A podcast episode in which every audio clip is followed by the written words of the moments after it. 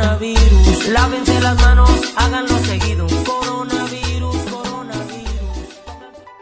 Hoy no más ese cumbión y con este gran ambiente empezamos esta nueva transmisión de Grama, la radio que te conecta. Los saluda su servidor, Cristian, pero no me encuentro solo. Ustedes no están viendo, pero aquí se está echando unos buenos pasos de cumbia mi gran amigo Adonai. Adonai, ¿qué te pareció este, este inicio? Un cumbión, un cumbión, como diría el teniente Harina, un pinche cumbión bien loco. Estábamos aquí bailando con Shrek, con Linterna Verde, Linterna Verde, una de las tortugas ninja, este Hermit de, La Rana René. La Rana René acá. también. Buenísimo, un cumbión excelente. Y seguimos en cuarentena, Chris, por eso seguimos escuchando estos temas. Exactamente, estamos, bueno, seguimos en cuarentena. Afortunadamente no, no hemos tenido ningún problema estamos tomando las recomendaciones de salubridad. Tenemos aquí a nuestro lado a Susana Distancia y bueno, eh, estamos muy contentos por esta nueva transmisión que... ¿De qué vamos a hablar hoy, Adonai? Me dijiste que me tenías una sorpresa. Fíjate, Chris, que ya platicando con las diferentes personas que nos han estado escuchando, fisioterapeutas y no fisioterapeutas, me han estado diciendo que va bien el programa, ya sabes, nos han estado dando recomendaciones que como siempre se agradecen y sigan escribiéndonos qué les parece, qué podemos mejorar en cuanto a nuestra forma de, conducir el programa y de hablar y demás. Y me han estado diciendo que les gustaría que hablemos ya de la población en general. O sea, sí, temas de fisioterapia, pero también que involucren a la población en general. Hemos estado hablando un poquito más sobre nosotros. Ya sabes, somos un mm. poquito ególatras. Casi nada. Algo que caracteriza un poco al, fisioterapeuta y yo creo que a todo el profesional de la salud. Eh, spoiler, ese es un tema que después vamos a, a tocar. No me lo esperaba. Y si me dijeron, ¿sabes qué? Necesitarías hablar un poquito más de un tema que involucre a toda la población. Perfecto. ¿no? Entonces, fíjate bien, te voy a lanzar una pregunta y en base a eso vamos a ir desarrollando el tema. Perfecto. Y ya estuvimos, bueno, ya estuve yo viendo, haciendo como un top, un top 7. Top 7, muy bien. Razones por qué el mexicano confía más en el huesero que en el fisioterapeuta. Siete razones te traigo. Uy, no, qué tema tan picante. No me lo esperaba, la verdad. Estoy sorprendido. Pero es un tema sumamente polémico, pero que de cierta forma necesitamos hablar de él porque a muchas veces nosotros nos confunden con hueseros, masajistas, chamanes, curanderos y siempre nos quejamos de ello. Y bueno, aquí la pregunta muy válida, el por qué prefieren a ellos en vez de nosotros tomando en cuenta de que ellos su aprendizaje es Empírico, meramente empírico, y nosotros tenemos hasta cierto punto estudios que, que, avalan nuestros conocimientos. En algunos de los casos ese conocimiento empírico sí se llega a volver un conocimiento científico. Sí. Porque hay gente que pues le interesa también más, más preparación y la buscan. ¿no? Pero en muchos de los casos se queda ahí. En la mayoría. Que también no quiero decir que esté mal, pero pues no deja de ser empírico. y fíjate, nuestro primer punto y que yo antes de llegar aquí a las instalaciones de los estudios A de Engrama Producciones venía pensando sería la cuestión cultural. ¿A qué me refiero con la cuestión cultural? esto de los chamanes, curanderos, hueseros, masajistas, yo creo que viene ya desde una cuestión incluso prehispánica, cuando pues obviamente no existía... Cuando había dinosaurios y todo eso, ¿no? No, bueno, eso es... ah, no, es, Perdón, creo que me fui muy atrás. Sí. Sí, bueno, la cuestión de los mayas, eh, los Todas las, las culturas madres, no sé si se les llama. Mesoamericanas, ¿no? No vamos a hablar de historia porque la verdad vamos a quedar mal Exacto. con nuestro público conocedor y que conoce bien de, todos esos temas. Pero desde, desde esos tiempos ya se manejaba una cuestión de chamanería, de, de gente que se dedicaba a curar a los enfermos, a curar a los lesionados, porque pues si tú recuerdas, pues estas, estas culturas eran, eran culturas que se la pasaban en constante conflicto incluso.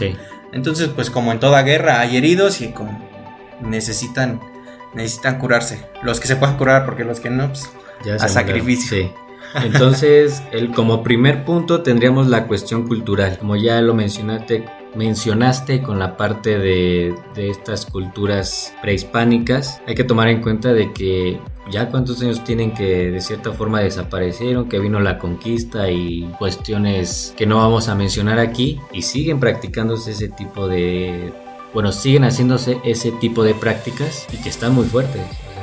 Sí, Lo que pasa es que también ah, queda mucho, muchas personas que todavía practican esas, esas culturas, como los, los tarahumaras, los otomís, y aquí estoy hablando a lo bruto, pero hay, hay mucha gente que todavía practica esa cultura y tiene esa creencia. Aquí haciendo un poquito de paréntesis, en donde mencionas que todavía se siguen practicando, ahora te va mi pregunta. ¿Tú has tenido algún contacto con un huesero masajista, ya sea que a un familiar le haya tocado algún tipo de manipulación o a ti propiamente?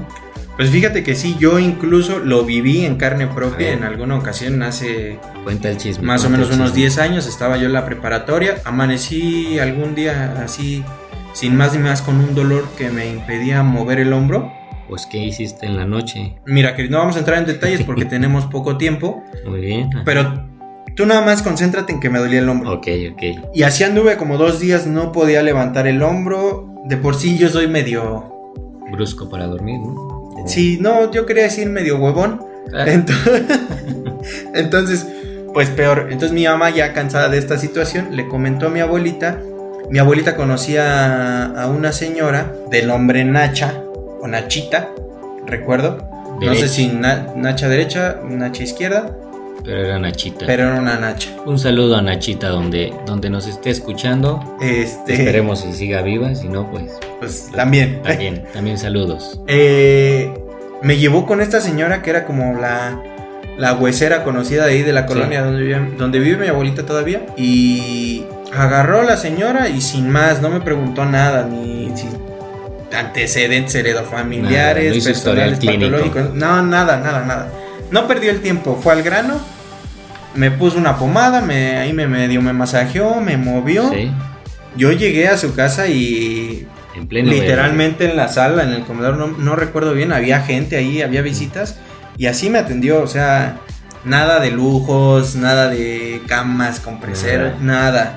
Yo llegué, me, me sentó en una silla de su comedor, me empezó a, a dar el masaje, me puso unas ventosas, me dijo que me cubriera, me dio una patada y me salí. Y vámonos. Y listo.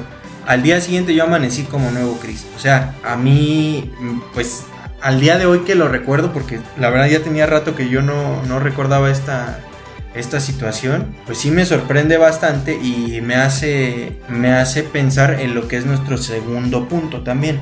Ok, ¿qué es? Y esto, esto me lleva a eso. El tiempo de tratamiento o la eficacia que tiene, tiene el tratamiento respecto al tiempo. Ok, ¿Sí me explico? Con esta señora yo fui, que pude haber tenido un espasmo, no sé, habré dormido mal, Ajá. cualquier cosa. Pero me lo quitó prácticamente, como nosotros diríamos, en una sesión. En una sesión, sí. Que ni siquiera fue una sesión, fue como 15 minutos. 15 minutos, sí. O sea, fue rapidísimo.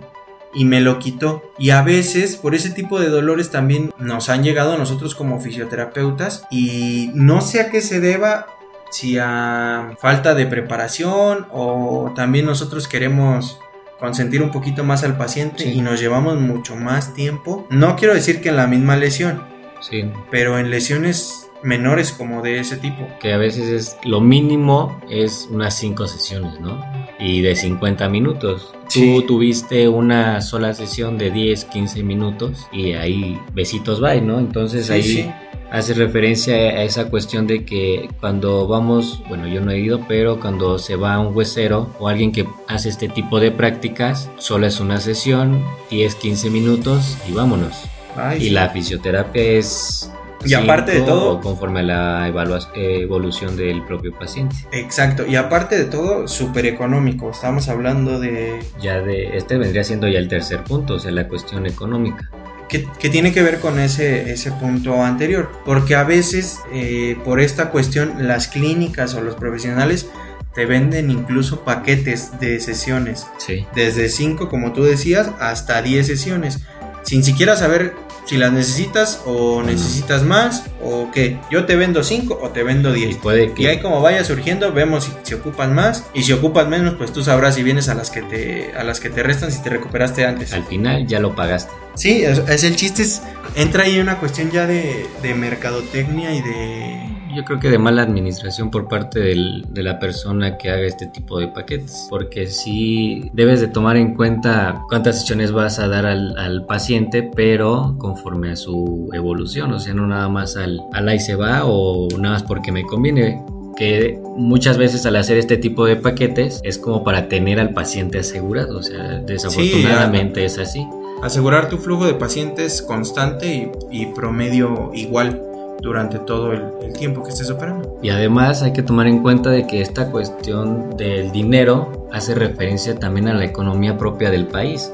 Desafortunadamente no somos un país rico y gran parte de la, de la población no gana el dinero que supongo yo debería de ganar conforme a sus actividades que desempeñan y a veces de cierta forma tienes que arreglártelas y prefiero ir con alguien que en una sesión entre comillas me va a curar y que voy a pagar 100 pesos a estar pagando unos 5 mil pesos por 10 sesiones y que Sí, probablemente ni siquiera quede. Y ni siquiera en esas 10 sesiones que decir. Definitivamente. Y, y bueno, Que aquí ya tenemos entonces tres puntos. sí, ya vamos La en el- cuestión cultural es la primera, después el tiempo de... el tiempo, eh, tiempo y eficacia en relación. Sí, y la paciencia, porque esto es algo importante, considero yo que muchos pacientes no tienen paciencia Sí, y el dinero. y el dinero que vendría siendo. Costo-beneficio.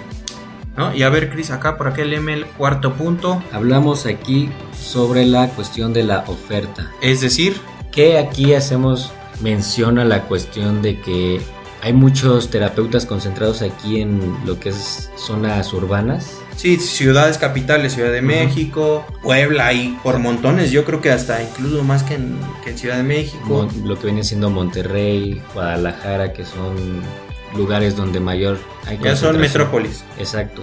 A comparación de, de las provincias, que haciendo esta, este análisis, como son provincias, de cierta forma no hay tantos fisioterapeutas y la gente se... se Tiene más, tiene más arraigada la, la situación de los hueseros. exacto. porque pues así así se ha dado y por eso es mayor porque pues dada la situación económica y de desarrollo de nuestro país hay más zonas de provincia que de zonas urbanas mayormente desarrolladas o, o ciudades capitales por eso crece esta situación de, de creer más en el huesero porque es lo que tienes ahí A la mano, cercano. a lo mejor empieza a haber algún, algún fisioterapeuta que salió de, de esa provincia, vino a estudiar a, a- a la capital o a alguna de las capitales que ya mencionamos y regresó a ejercer a su, a su región. Pero problema. Pero está luchando contra Sí. esa situación de que la gente cree más en el huesero porque pues el huesero ya tiene muchísimos más años trabajando ahí. Sí. Ha dado resultados porque también a veces los dan, así como a veces pues nomás riegan el tepache. Sí. Aunados a la parte económica. Y exactamente, el, el chavo este que vino a estudiar a la capital o a una de las capitales de, de su estado, Sí. bueno, a una a, a la capital de De su estado, porque no es como que tengan varias capitales, le costó Sí. y le costó su buen dinero. Entonces, pues no va a regresar y va a cobrar 50 pesos por sesión. Sí, no, no, no, no es, Difícilmente. no es rentable como tal. ahí ya la- es una competencia desigual empezando desde ahí. De, de la zona geográfica, ¿no? Ya sea Sí. capital, ciudad o la, la, como tal la provincia. Sí. Y eso nos lleva también a nuestro quinto punto. ¿Ok? ¿Sale? O sea que sería la recomendación.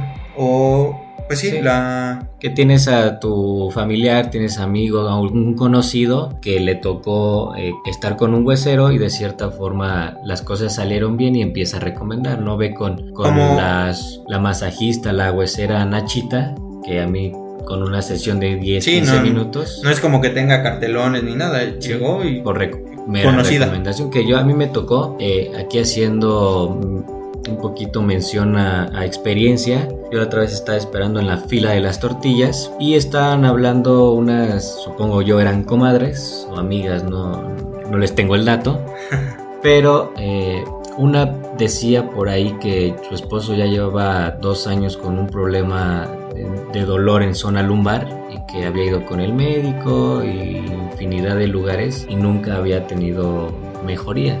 Pues una de las comadres, la comadre número dos, le dijo, Llamémosla. llamémosla para no perdernos en el viaje, le recomendó a un huesero que yo conozco porque paso por donde está él, de que a su marido lo había tratado de un problema de esguince en un tobillo, con una, una sesión, una sobadita, un ajuste, quedó.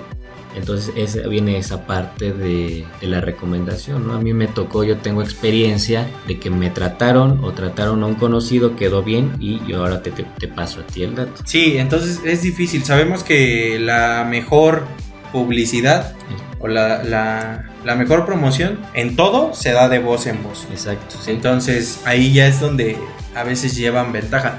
Pero pues definitivamente esto lo, lo tenemos que ir cambiando pues con nuestra capacidad. que, que con eso damos pie a nuestro siguiente punto que es el 6, Punto número 6, nos estamos acercando a la recta final. Que es la falta de preparación por parte de, vamos a incluirnos, de nosotros los fisioterapeutas. Sí, y no, no es cuestión de generalizar, sino de algunos. Sí, Porque ha llegado a pasar situaciones en las que, por ejemplo, como te decía esta señora, me aplicó mm, un- una técnica que es las ventosas, sí. que tiene su base científica y tiene sus aplicaciones. Y que por cierto se puso de moda, ¿no? Sí, últimamente ha estado de moda. Y, y con un nombre nice, Ajá. que se llama, ¿cómo se llama? ¿Coping? Sí, me no parece sé. que ya lo habíamos mencionado, ¿no? Sí, No, no recuerdo, pero Bueno. sí.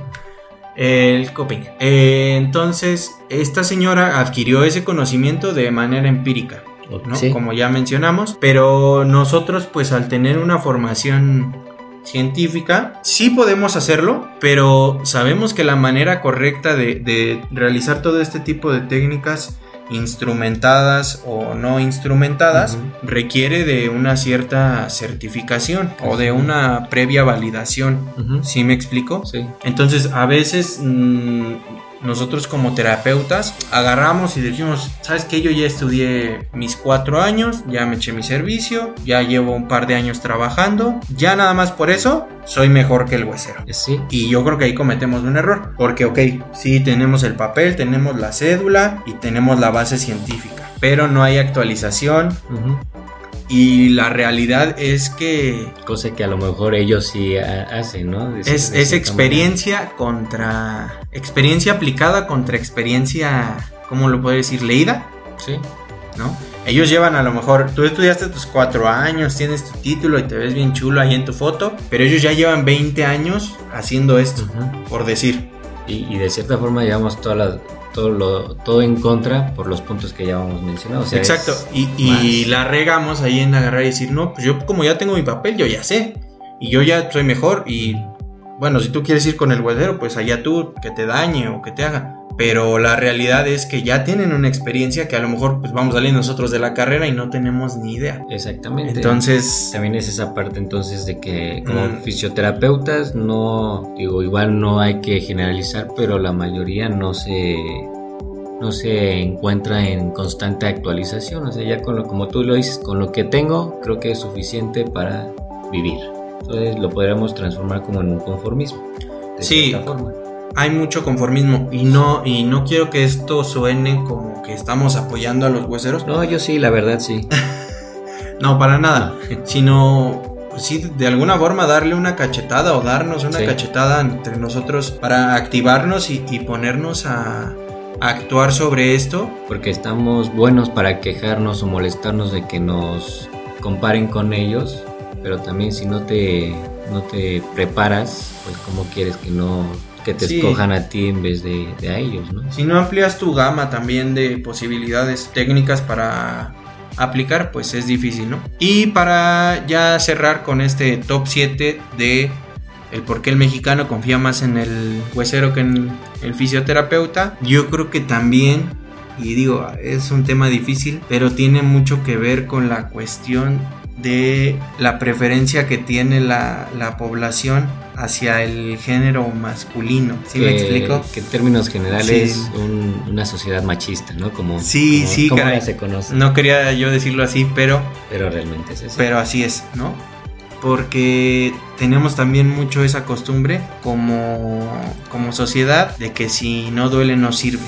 También, o sea, son dos cuestiones, tanto la cuestión del género como el si no duele no sirve Y al tener esa imagen de, de que el hombre en términos... equivocadamente Ajá. es más fuerte que la mujer y al ser, como ya lo mencionamos en nuestro primer programa, eh, la mayoría de los fisioterapeutas o fisioterapeutas titulados, Ujú, mujeres, sí. pues eso, eso nos pone Como un conflicto, es sí, una pelea. en conflicto porque pues a veces la gente quiere casi casi que la tortures Sí, porque... o que digo, los jales o que te mí- les encimes o A mí me ha tocado con pacientes, llámese mujeres o hombres, que, que hasta te piden, ¿no? No, hazme más, que Sí, el cuerpo que lo duela, sienta. que duela. Y, este, y obviamente esto lo relacionan a que un hombre, eh, socialmente hablando, no es una opinión mía, tiene más fuerza que la mujer, entonces me va a traquetear más, me va Sí. a provocar más dolor y me va a funcionar muchísimo más. exactamente cuestión bastante equivocada Equivoca de cierta forma, porque ah, como me ha tocado ver a, a compañeras, colegas de 1.50 que tienen una fuerza tremenda. Entonces no Sí, tiene bravas. que ver nada con, con la cuestión del no y aparte género. no, no solo es fuerza sino también maña, maña, exactamente. Entonces, como tal, las cuestiones por las que tú, mexicano, mexicana, prefieres a un huesero, chamán, masajista, todo este tipo de prácticas que a un fisioterapeuta, pues nosotros damos de que es por una cuestión tanto cultural, por tiempo, por dinero, una cuestión económica, por la oferta, por eh, falta de preparación falta de o- preparación, no de preparación sino de constante de actualización, constante de actualización preparación. la recomendación también ya estamos un poquito acostumbrados a hacer así Exacto, sí, a trabajar sobre la recomendación y cuestiones de género y si no duele no sirve. sí ya de cuestión de idealizaciones Sí. Sí, Eh, no sé si se dice así bueno así así lo digo yo Sí, que de cierta forma si lo englobamos en una sola palabra, al menos yo diría que es todo esto tiene que ver con una cuestión cultural, que es como que lo que engloba todo. Realmente estos puntos al final se, para mí se concretan en la cuestión cultural, que obviamente tenemos que irla quitando. y es nuestra responsabilidad responsabilidad y- cambiar esa mentalidad Exacto, eso es lo que, lo que iba a mencionar, que de quién depende de que estos roles cambien más que del fisioterapeuta. sí definitivamente Obviamente con ayuda de la sociedad, de cierta forma, pero todo debe empezar desde nosotros como fisioterapeuta, porque nada sirve que tu terapeuta te andes quejando en redes sociales y insultes a los hueseros o incluso hay muchos que en- suenan muy déspotas cuando suben cuestiones de, bueno, videos de un huesero, un curandero, algo Sí, por sí, el sí. estilo.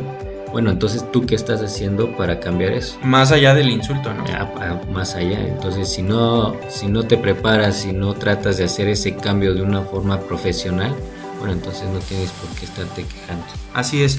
Y bueno, en general es eso, eh, un tema cultural que nosotros tenemos la responsabilidad de cambiar y ponernos las pilas. Y que quede bien claro, no es apoyo hacia los hueseros ni decir que son mucho más eficaces. Ya después haremos un video o, o un podcast diciendo los pros y los contras del huesero, Exacto. Porque pues también tienen sus pros y sus contras. Y los pros y los contras de un fisioterapeuta. Que, que eso es importante porque nos quejamos de que usan el- las ventosas y que no tienen a lo mejor esa preparación, pero dentro del material instrumental que nosotros manejamos también son las ventosas. ¿no? A Sí. lo mejor ellos de una cuestión empírica y nosotros de una cuestión científica, pero al final utilizamos los mismos Exacto. los mismos instrumentos. Y bueno, como, como tú decías, no es que estamos apoyando a los hueseros. Para los que escucharon nuestra primera emisión, dijimos que íbamos a ver las, la, esta- este tipo de cosas o este tipo de temas desde una perspectiva más neutra, crítica. Sí, imparcial. Y, y estamos viendo tanto las cosas malas del- de, lo- de los hueseros como las cosas malas que están llevando a cabo la, la gente profesional de ciencias del azul, en este caso los fisioterapeutas. Y bueno, esperemos que les haya gustado este, este corto programa, que haya sido de su interés. Si tienen por ahí algo en que nosotros nos hayamos equivocado, algo que ustedes quieran agregar. Sí, no también otro punto de vista como siempre. Sí, ah, no, no se olviden eh, escribirnos en nuestras redes sociales, en YouTube, en Facebook. Facebook, en Spotify, Y Anchor, Anchor, Anchor e Instagram. todos los pueden encontrar como Eficio en Grama. Ahí pueden hacernos sus comentarios, eh, sugerencias, reproches, chismes. todo lo que ustedes quieran. Y pues Adonai, fue un, un placer tenerte a ti en esta cuarta emisión de Efisio en Grama. Sí, bueno, ya nada más para despedirnos. Esperamos que comenten, que nos cuenten sus anécdotas también si alguna vez llegaron a ir al, al huesero y demás. O cuál es su postura respecto a este tema. Ajá. Y coméntenlo en las redes sociales. No olviden compartir el programa, darle like, suscribirse Y- y activar la campanita también. Exacto, también para cuando subamos un video, le- les, YouTube les informe. Y bueno, sin más que decir, los dejamos. Besitos, bye. Bye.